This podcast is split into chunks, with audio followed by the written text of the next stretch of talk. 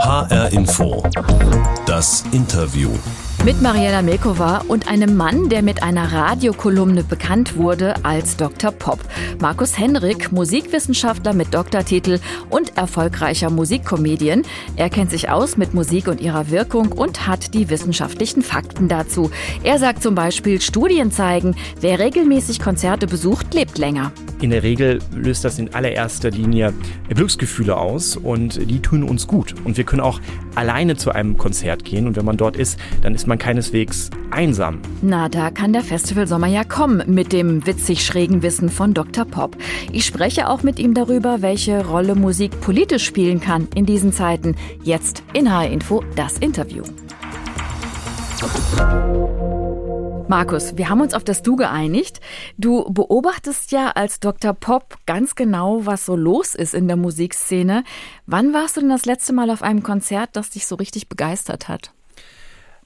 Was mich so richtig begeistert hat, dann muss ich ein wenig in Erinnerung ähm, kramen. Ich glaube, das war ein ja, Bob Dylan-Konzert in Düsseldorf, was ich gesehen habe, weil da ging es ausschließlich um die Musik. Also man kennt ja sonst so Konzerte, wo ganz viel geredet wird, wo es Pyrotechnik gibt. Mhm. Das war da ganz anders. Da war wirklich die Musik im Fokus und am Ende hat sich Bob Dylan nicht mal richtig verbeugt. Er hat einfach nur so die Hand in die Hüfte reingesteckt und gesagt, das war's jetzt, ich gehe von der Bühne. Also das war sehr eindrucksvoll. Aber das muss lange vor Corona gewesen sein, oder? Ein, zwei Jahre davor. Ich glaube, das war 2017 oder 18 mhm. war das. Genau. Und wenn du dich nochmal so zurückversetzt in diese Situation, wie hast du dich denn gefühlt, als du da aus dem Konzert rausgekommen bist? Beseelt, weil ich doch begeistert war von der, von der Musik. Der hat natürlich ganz tolle Musiker dabei. Es gibt auch die Legende, dass Bob Dylan ähm, von seinen Musikern verlangt, dass die eigentlich sein ganzes Repertoire spielen können, weil er sich kurz vorher mal die Playlist überlegt.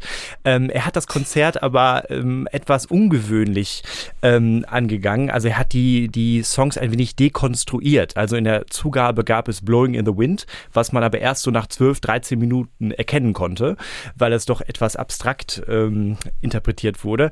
Aber nach dem Konzert gab es draußen jemanden, so einen Bob Dylan-Imitator, und der hat die ganzen Songs so gespielt, dass die Leute beim Rausgehen mitklatschen und mitsingen konnten. Das war ein bisschen so, als würde man nach einem Restaurantbesuch nochmal zum, zum Pommesstand gehen. Also da hat man nochmal die volle Dröhnung bekommen, wie man es vielleicht erwartet hätte bei Bob Dylan. Ich möchte nochmal nachhorchen, was genau so dein Gefühl war, als du rausgekommen bist aus dem Konzert. Du hast ja extra so ein besonderes Instrument für uns mit ins Studio genommen. Vielleicht kannst du da ja mal dein Gefühl so in ein, zwei Akkorde packen. Wie hat sich das damals angefühlt? Ja, also ich habe hier so ein kleines Kinderklavier mitgebracht und ich glaube, das war auf jeden Fall so ein schöner. Naja, das war ein bisschen das kakophonisch. Bisschen das stimmt. Ich suche mal einen anderen Akkord raus. Vielleicht den hier?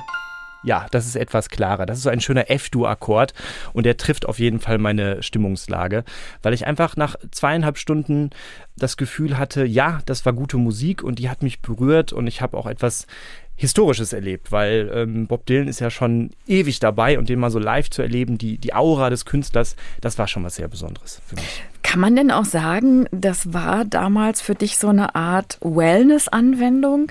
Denn so eine ähnliche Wirkung, wenn man ins Konzert geht, beschreibst du ja auch in deinem Buch Dr. Pops musikalische Sprechstunde. War das sowas? Ja, es gibt äh, tatsächlich Untersuchungen, und das können vielleicht auch viele aus der Praxis bestätigen, die sagen, dass wenn man ein Konzert besucht, es äh, dadurch einen besseren Stoffwechsel gibt, dass äh, körpereigene entzündungshemmende Prozesse ausgelöst werden, das Kuschelhormon Oxytocin wird ausgeschüttet, also vielleicht jetzt nicht bei Wacken oder beim Heavy Metal Konzert, aber bei richtig guten Konzerten passiert das und es gibt da zahlreiche sehr positive Auswirkungen auf den Körper und ich habe das bei Bob Dylan erfahren. Und du hast ja auch Fakten zusammengetragen aus interessanten Studien, die belegen sollen angeblich, dass man länger lebt, wenn man oft ins Konzert ja. geht. Was ist denn da dran? Ja, es gab ähm, tatsächlich eine Langzeitstudie in, in Schweden mit mehr als 10.000 Menschen und da kam heraus, wer regelmäßig an Kulturveranstaltungen teilnimmt, wer zu Konzerten geht, der lebt im Schnitt bis zu sieben Jahre länger. Woran liegt das? Also erstmal muss man ein bisschen unterscheiden zwischen Korrelation und Kausalität. Also man kann nicht sagen, ich gehe in ein Konzert und danach habe ich ein Lebensjahr gewonnen. Das wäre also, das wär toll. Das wäre schön. Dann müsste es das auf Rezept geben. Fände ich sowieso gut, wenn es das auf Rezept gibt, aber so ist das nicht. Also das korreliert natürlich oft auch mit anderen Faktoren. Also Leute, die sich für Kultur interessieren, die sind vielleicht auch manchmal von der Ernährung ein bisschen besser aufgestellt oder ähm, die haben ja bessere soziale Bedingungen und daher kommen diese Ergebnisse zustande. Man muss das also ein bisschen bereinigen. Gleichzeitig gibt es tatsächlich diese äh, positiven Einflüsse und ähm, ja, es hat manchmal ja auch, ähm, man wird vielleicht auch sportlich aktiviert durch ein Konzert, wenn man ein bisschen mittanzt und rumhüpft, aber in der Regel löst das in allererster Linie Glücksgefühle aus und die tun uns gut und wir können auch alleine zu einem Konzert gehen und wenn man dort ist, dann ist man keineswegs einsam. Also es ist auch eine Art Prophylaxe gegen Einsamkeit, gegen Depressionen. Konzerte helfen eigentlich immer.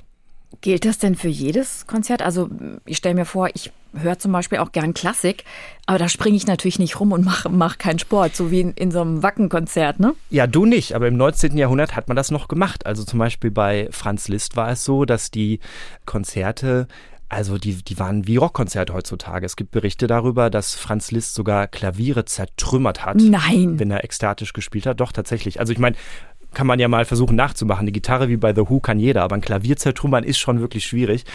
Und diese ruhige Konzertform hat sich erst so im späten 19. Jahrhundert herausgebildet. Also die, die Klassiker waren auch Popstars. Man weiß zum Beispiel Franz Liszt, der hat hinter, hinter den Konzerten, äh, nach den Konzerten auch so eine Art Merchandise verkauft, und zwar seine Locken. Also die Fans wollten seine Locken mitnehmen.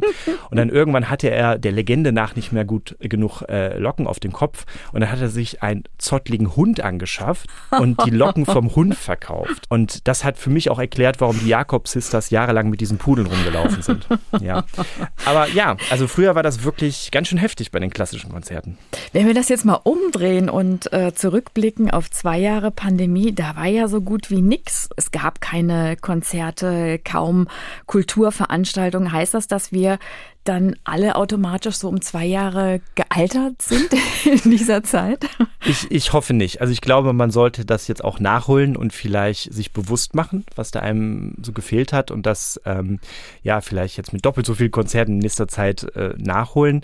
Aber ich glaube tatsächlich, dass so Livestream-Konzerte nicht das Wahre sind, weil zu einem Konzert gehört ja nicht einfach nur das Klangerlebnis, was ich höre, sondern auch das physische Gefühl. Man mhm. weiß von den Statistiken her, die Leute sind immer immer noch ein bisschen zurückhaltend, was man natürlich auch irgendwie nachvollziehen kann.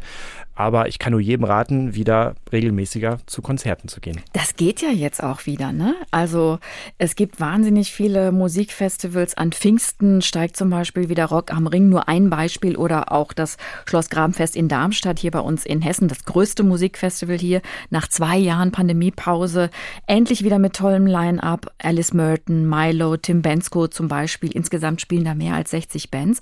Präsentiert das Ganze von den Kolleginnen und Kollegen von H3.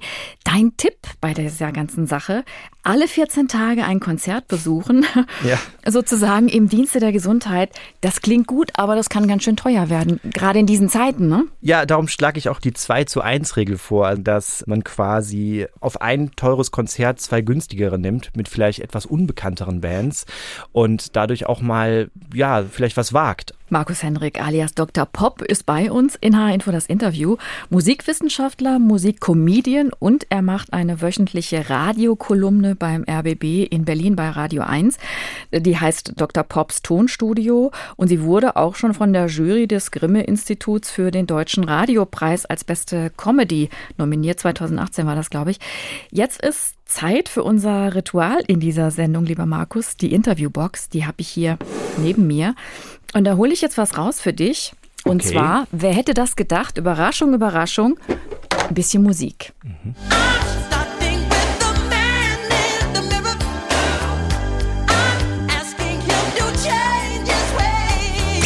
Lura, lura, lura, lura.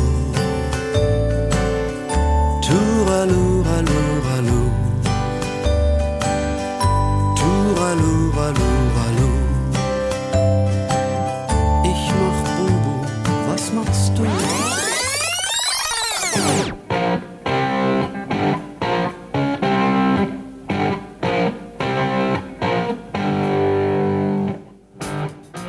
Was eine Collage, oder?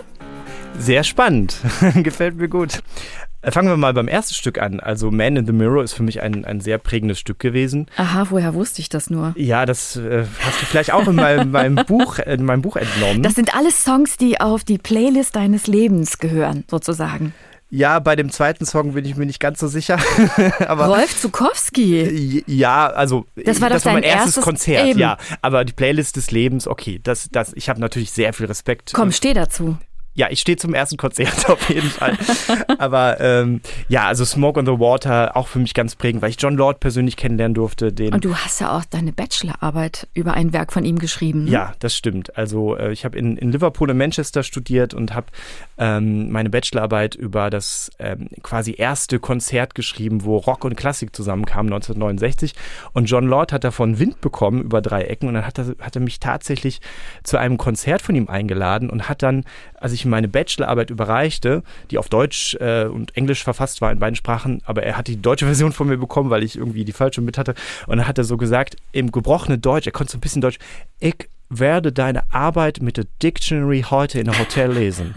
Und ich hab, krieg immer noch Gänsehaut. Ich meine, der hat Smoke on the Water geschrieben, der Mann. Ja. Äh, so, so eine Rocklegende. Und ich habe eigentlich immer wieder die Erfahrung gemacht, dass die ganz Großen äh, in dieser Branche eigentlich die nettesten sind.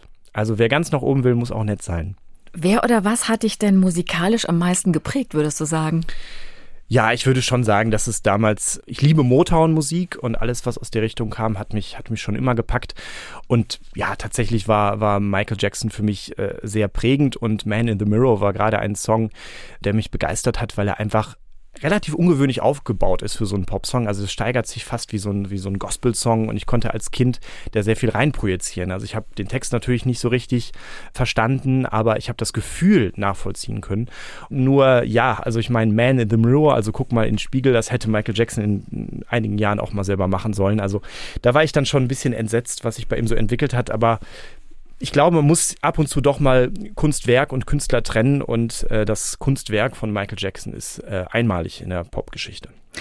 Wenn du jetzt dir mal diese drei Songs anguckst, haben die vielleicht doch was gemeinsam? Das sind ja alles Hits gewesen. Gibt es da ein verbindendes, gemeinsames Strickmuster? Vielleicht kannst du ja auch wieder dein kleines Klavierchen zur Hand nehmen. Ja, ich vermute, dass alle Songs von Rolf Zukowski geschrieben wurden. Das ist wahrscheinlich das Geheimnis. Der hat bestimmt auch Michael Jackson beraten.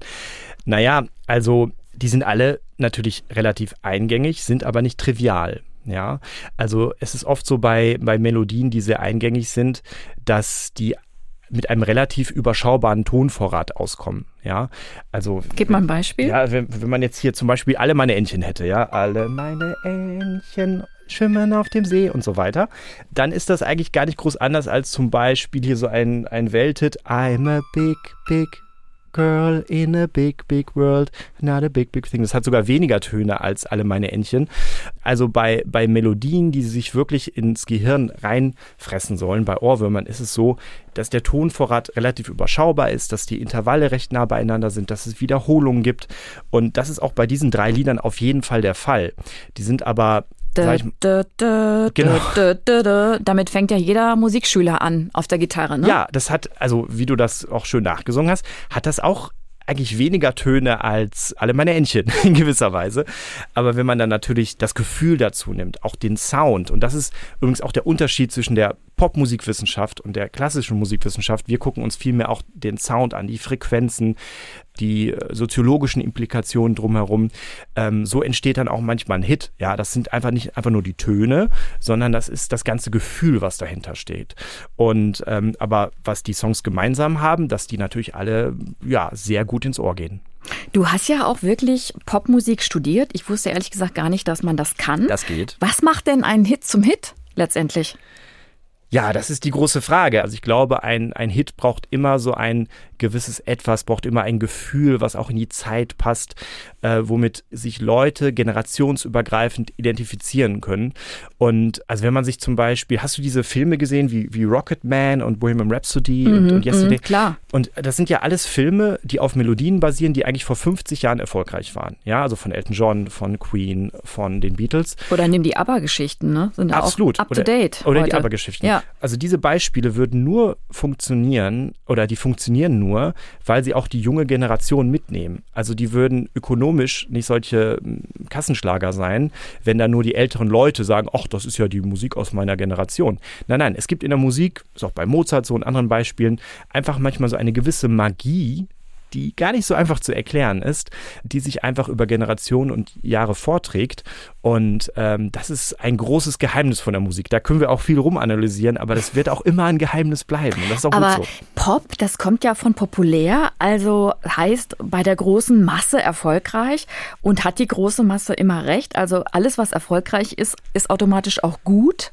Nein, da, also das würde ich nicht sagen. Es ist natürlich auch sehr, sehr viel Geschmackssache, aber es gibt einfach ähm, unabhängig von, von Geschmackskategorien, glaube ich, Songs, wo wir uns alle darauf einigen können, dass da irgendwas gelungen ist. Ja, also wo man das Gefühl hat, okay, das ist jetzt einfach ein guter Song. Also man muss, sag ich mal, kein Fan von, von Rockmusik oder Queen sein, um, um zu spüren, dass We Will Rock You einfach zu rechten Welthit ist, weil da einfach was dahinter ist, äh, was alle Menschen ergreift. Oder keine Ahnung, Bad von Michael Jackson oder so. Das ist einfach ein guter Song. Da wird man sehr wenig Menschen finden, die jetzt argumentieren würden, ähm, das sei musikalischer Rotz oder so. Das ist auf gar keinen Fall ja. so. Du stellst dich ja als Comedian auf die Bühne und nimmst solche super erfolgreichen Hits ja auch gern auseinander. Zum Beispiel auch Schlager von Andrea Berg oder auch Rap-Songs von Capital Bra. Ähm, den magst du irgendwie so gar nicht. Woher nimmst du dir denn eigentlich das Recht zu sagen, das geht oder das geht gar nicht? Weil es ist ja sowieso alles Geschmackssache. Ja, wo meine Kritik ansetzt, ist eigentlich dort, wo ich finde, dass die Musik nur noch so gebaut wird, dass sie sehr redundant ist und quasi nur so gebaut wird, dass ganz viele Streams entstehen zum Beispiel, weil dadurch quasi diese Streaming-Anbieter wie Spotify, Apple Music, Deezer und so weiter ähm, bedient werden. Und das ist eigentlich eher so im Interesse dieser, dieser Anbieter, weil ganz viele junge Fans dann immer wieder auf die Songs klicken und dann entstehen diese riesigen Streams. Und dann geht das Geld in der Regel auch an diese Musiker, die diese redundante, schwierige, teilweise auch triviale Musik machen.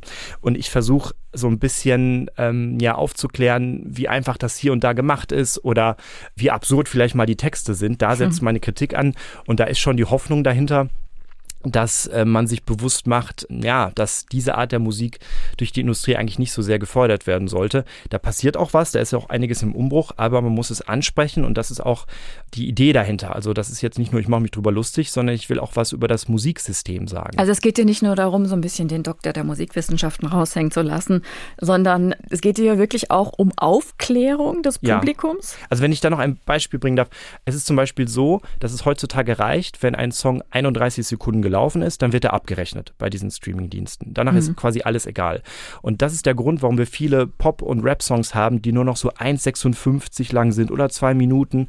Und die werden so aufgebaut, dass es da auch eigentlich kaum noch so, so eine Bridge gibt oder irgendwie eine, vielleicht mal eine Rückung, dass die Tonart anders klingt und das dann spannender wird, sondern die werden quasi so in Dauerschleife aufgebaut, diese Songs, damit die immer wieder angeklickt werden. Und das führt dann einfach dazu, dass ein Song wie sagen wir mal Stairway to Heaven mit acht Minuten und zwei Sekunden heutzutage überhaupt gar keine Chance hätte. Mhm. Weil, weil das System befördert Musik, die aktuell kurz und redundant ist, ja.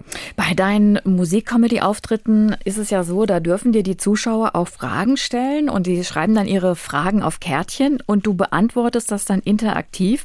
Was kommen da so für Sachen?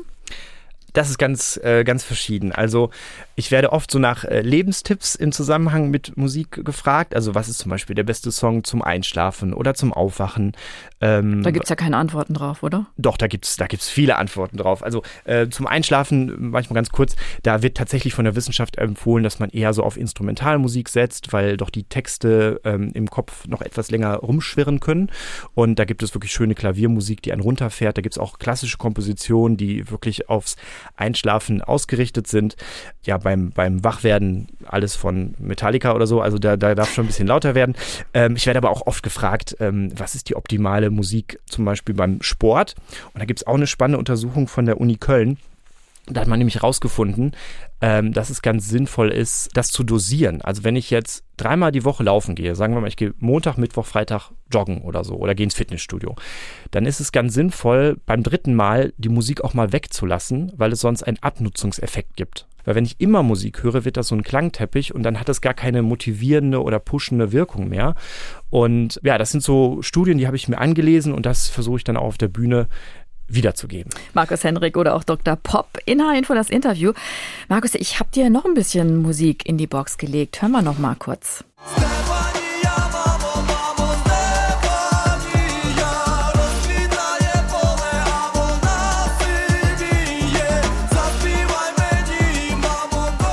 Hast du es erkannt? Äh, ist das nicht ähm, Steph Stefania oder so? Stefania von dem Kalush Orchestra ah, aus der genau. Ukraine mhm. mit dem mhm. Titel Stefania. Ja, die haben vor kurzem ja den ESC in Turin gewonnen, mhm. den Eurovision Song Contest. Und sie haben am letzten Wochenende auch zusammen mit einigen anderen Bands aus der Ukraine bei einem Benefizkonzert in Berlin gespielt am Brandenburger Tor. Du mhm. lebst ja auch da in Berlin, hast es vielleicht auch mitbekommen. Kann Musik politisch etwas bewirken? Oh ja. Also Musik ist eigentlich an sich immer politisch. Es gibt so ein äh, schönes Zitat von Adorno, ähm, wo er sagt, dass man quasi äh, zu jeder Zeit in der Musikgeschichte sich etwas anhören kann und dann etwas über die politischen Verhältnisse aussagen kann. Das finde ich eine sehr interessante Beobachtung. Also Musik wird natürlich auch missbraucht von der Politik für gewisse Zwecke, aber es gibt natürlich auch Musik, die so groß und so stark wird, dass sie etwas auslösen kann. Also ähm, ich glaube, wir haben alle vielleicht mitbekommen von diesen Beispielen, gerade am Anfang des, des äh, Ukraine-Kriegs, wo zum Beispiel ein, ein Mädchen in der U-Bahn ist und Geige spielt und dann sind wirklich Millionen Millionen Menschen davon ergriffen, weil es einfach so ein, ein Gefühl wiedergibt, äh, was diese Menschen dort jetzt vielleicht gerade haben und, und das stellt einfach eine Verbindung her. Es macht empathisch, wenn wir das hören. Oder ich glaube, in Odessa gab es so ein Beispiel, wo Bürgerinnen und Bürger sich zusammengetan haben und, und ähm, einen Schutzwall gebildet haben. Und da hat jemand Schlagzeug gespielt über ein Playback von It's My Life von Bon Jovi. Und da muss ich sagen, das ist jetzt ein Song, der mich jetzt vielleicht nicht so kriegt generell, aber in dem Moment kriege ich dann Gänsehaut, weil ich einfach merke, was das für eine Wirkung plötzlich hat und wie motiviert die Leute waren, bei It's My Life ähm, für ihre Freiheit und ihre Rechte einzustehen. Aber ein Putin kann das sicher nicht beeindrucken und Panzer kann man damit auch nicht stoppen, oder? Also oder gibt es Beispiele aus der Geschichte, wo Musikfestivals oder Benefizkonzerte wirklich irgendwas umgedreht haben? Ja, also wenn man sich ähm, überlegt, wie, wie Jimi Hendrix ähm, damals die amerikanische Nationalhymne dekonstruiert hat und ähm, dann wurde das interpretiert als ein Statement gegen den Vietnamkrieg. Das hat schon hohe Wellen geschlagen. Interessanterweise hat Jimi Hendrix in Interviews danach gesagt, ach, hab, das ist ein bekanntes Lied, ich habe da einfach nur mit rumgespielt. Also das zeigt auch ganz gut, es muss nicht immer die Intention von gewissen Leuten sein, was die damit bezwecken wollen, sondern manchmal kann sich etwas verselbstständigen und eine unglaubliche Kraft entwickeln. Das ist natürlich dann ein Zusammenspiel auch von anderen Faktoren, aber Musik kann auf jeden Fall einen sehr großen Beitrag dazu leisten, dass sich gewisse Stimmungen verändern, dass ein Gefühl ausgedrückt wird und ähm, man muss sich einfach klar machen, also Musik ist eigentlich mit die älteste Kulturtechnik, die wir auf diesem Planeten haben. Also bevor wir überhaupt gesprochen haben, kommuniziert haben, haben wir schon gesungen und getanzt als Menschen. Und der erste Beat im Leben ist der Herzschlag unserer Mutter. Ja, im Mutterbauch hören wir quasi schon einen gewissen Rhythmus. Der ist zwischen 60 und 80 Schlägen pro Minute im Ruhezustand und das ist auch der Grund, warum uns Balladen gut beruhigen können. Also es gibt so viele Faktoren, warum uns, uns Musik so ergreift und das kann dann auch politische Auswirkungen haben. Ja. Gerade tourt ja auch die russische Punkrock-Band Pussy Riot durch Deutschland und mhm. Europa und setzt damit auch ein Zeichen gegen Putins Krieg. Das ist aber mehr Aktionskunst, so mit Videos und viel Geschrei, ehrlich gesagt. Also mein Geschmack ist es nicht. Kann Musik, können Konzerte auch Demos sein, so regelrecht? Ja, das ist ja ein, auch ein KünstlerInnen-Kollektiv, müsste man in diesem Beispiel ja äh, mhm. so sagen. Und ähm, ich, ich glaube, das erste Konzert war dann in Rostock, als die jetzt vor ein paar Wochen hier in Deutschland waren. Und dann habe ich auch über ja, Freunde mitbekommen, hey, die sind jetzt dort, lass uns mal hingehen. Das war sehr, sehr spontan alles. Und äh, da habe ich selbst über so WhatsApp-Nachrichten so ein Gefühl bekommen von, da passiert irgendwas, ja. Also ist jetzt auch nicht meine absolut favorisierte Musik, aber ich habe Respekt vor dem, was dort geleistet wird, was gemacht wird. Und das hat auf jeden Fall eine Wirkung. Also wenn man sich anguckt, dass ähm, diese Band dann natürlich auch ähm, ja Repression erfahren und dass man versucht, das alles zu zensieren, das zeigt ja, dass man auch Angst davor hat. Und man weiß einfach historisch, dass, dass Musik etwas auslösen kann in der Gesellschaft. Und darum gibt es so totalitäre Systeme, die diese Art der Musik versuchen zu unterdrücken, die nach Freiheit ruft. Also ist da jetzt auch so eine große Hoffnung, dass der Krieg in der Ukraine, der wird ja Thema sein bei den vielen Musikfestivals, die jetzt überall stattfinden, dass da auch so eine, so eine Welle äh, daraus hervorgeht?